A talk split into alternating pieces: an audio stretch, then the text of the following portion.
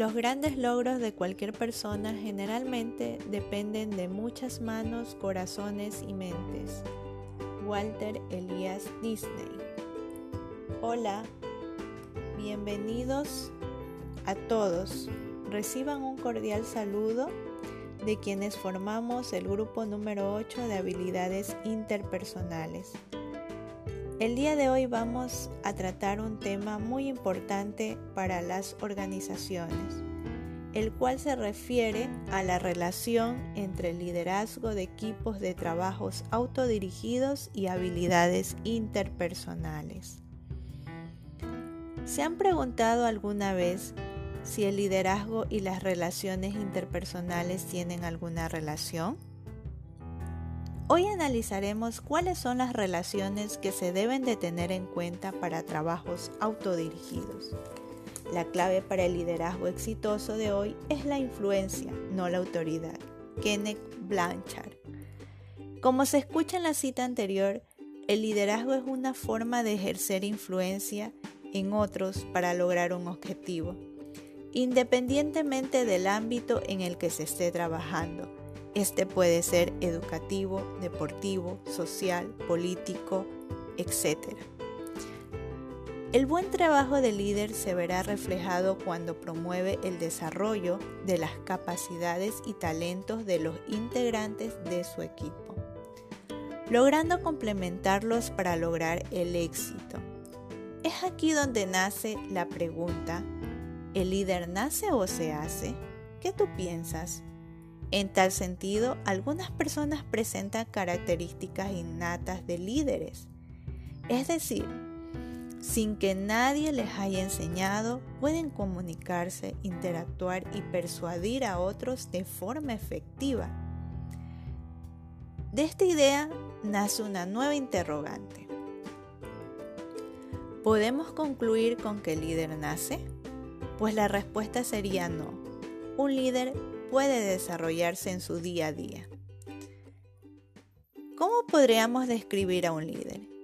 Como aquella persona capaz de llevar un conjunto de individuos con una meta común al éxito, promoviendo un trabajo basado en el diálogo e intercambio de ideas de forma armoniosa y respetuosa.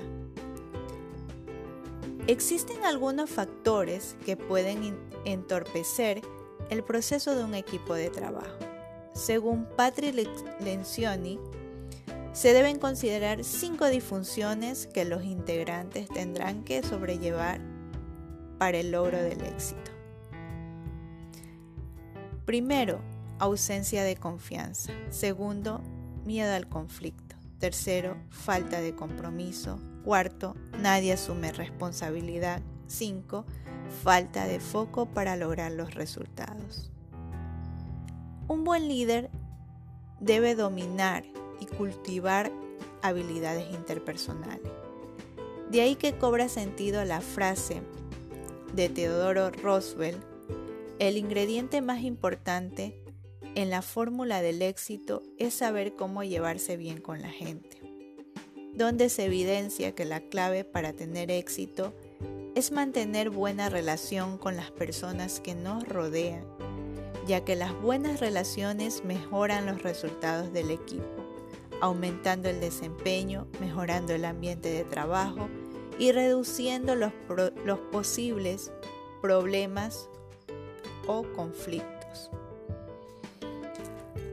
Además, el líder debe conocerse a sí mismo ya que si desconoce su ser no podrá identificar sus motivaciones, deseo, limitaciones y deficiencia, lo que en un conjunto dificultará el cumplimiento efectivo del rol que desempeña.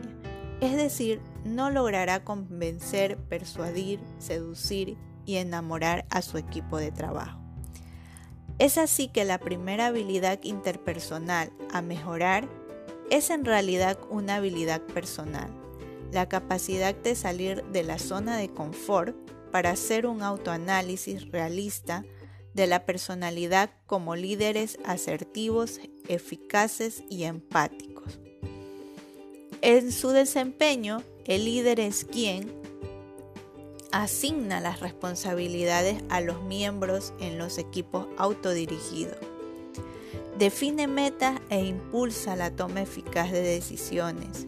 Investiga y selecciona información relacionada con los objetivos del proyecto. Busca involucrar los miembros del equipo de forma activa.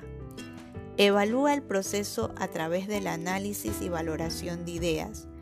Cohesiona, amortigua cualquier tipo de problema o conflicto. Cuida los detalles al término de cada tarea. Aporta conocimientos técnicos y, específicos sobre el proyecto. En resumen, es un gestor que controla todas las etapas del proceso, el antes, durante y el después tomado de la Universidad de España 2019. En base a todas las ideas, se concluye que el desarrollo de equipos autodirigidos y el liderazgo están ligados. Asimismo, es fundamental el rol que cumple el líder, por lo cual se recomienda el autoconocimiento y el desarrollo de las competencias emocionales que lo ayudarán a sacar adelante a su equipo de trabajo de forma eficiente y respetuosa, valorando en cada uno de ellos sus habilidades y actitudes. Pues bien, así hemos llegado al fin de nuestra transmisión, esperando nos escuchen en una próxima oportunidad.